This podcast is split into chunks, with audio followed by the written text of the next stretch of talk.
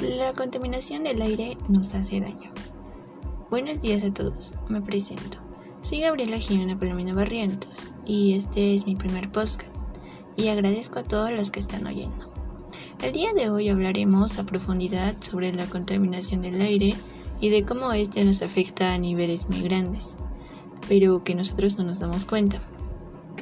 Como bien sabemos, año a año las personas han estado contaminando cada día que pasa la contaminación es más grande, y con ello los perjudicados no solo son los animales y la naturaleza, sino nosotros mismos. Es algo irónico decir que nosotros mismos nos estamos matando, pero en realidad esa pequeña frase es cierta y bastante mísera.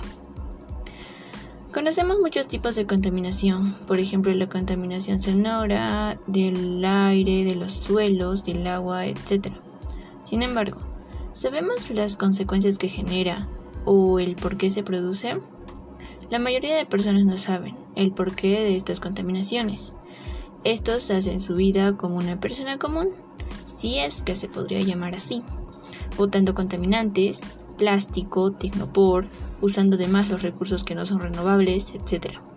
Estas acciones generan una preocupación muy grande a los pobladores que en verdad les interesa el futuro de sus hijos o nietos. La contaminación de la que ahora hablaremos será sobre la contaminación del aire. La contaminación del aire comienza generalmente con nosotros, puesto que al expulsar ese dióxido de carbono realizamos contaminación. Eh, la contaminación del aire es una mezcla de partículas sólidas y gases en el aire. Las emisiones de los automóviles, los compuestos químicos de las fábricas, el polvo, el polen y las esporas de moho pueden estar suspendidas como partículas.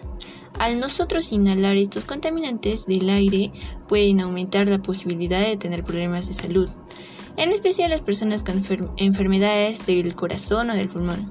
Y los adultos de más edad, como también los niños, tienen mayor riesgo de tener problemas por la contaminación del aire.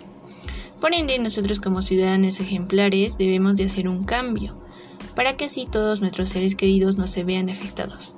Por ejemplo, dejar de utilizar plástico, en vez de ello utilizar bolsas de tela o de papel. Dejar de usar automóviles, de preferencia usar bicicletas si la distancia no es tan larga. No usar de más nuestros recursos naturales como el agua, etc., puesto que con el paso de los años estos se van a agotar. Estas son algunas acciones que en serio harán un cambio en la sociedad y en ti. Para, finalizar mi podcast quería reiterar mi agradecimiento a todas las personas que escucharon y recuerden, la naturaleza está en nosotros. Gracias y buenas noches.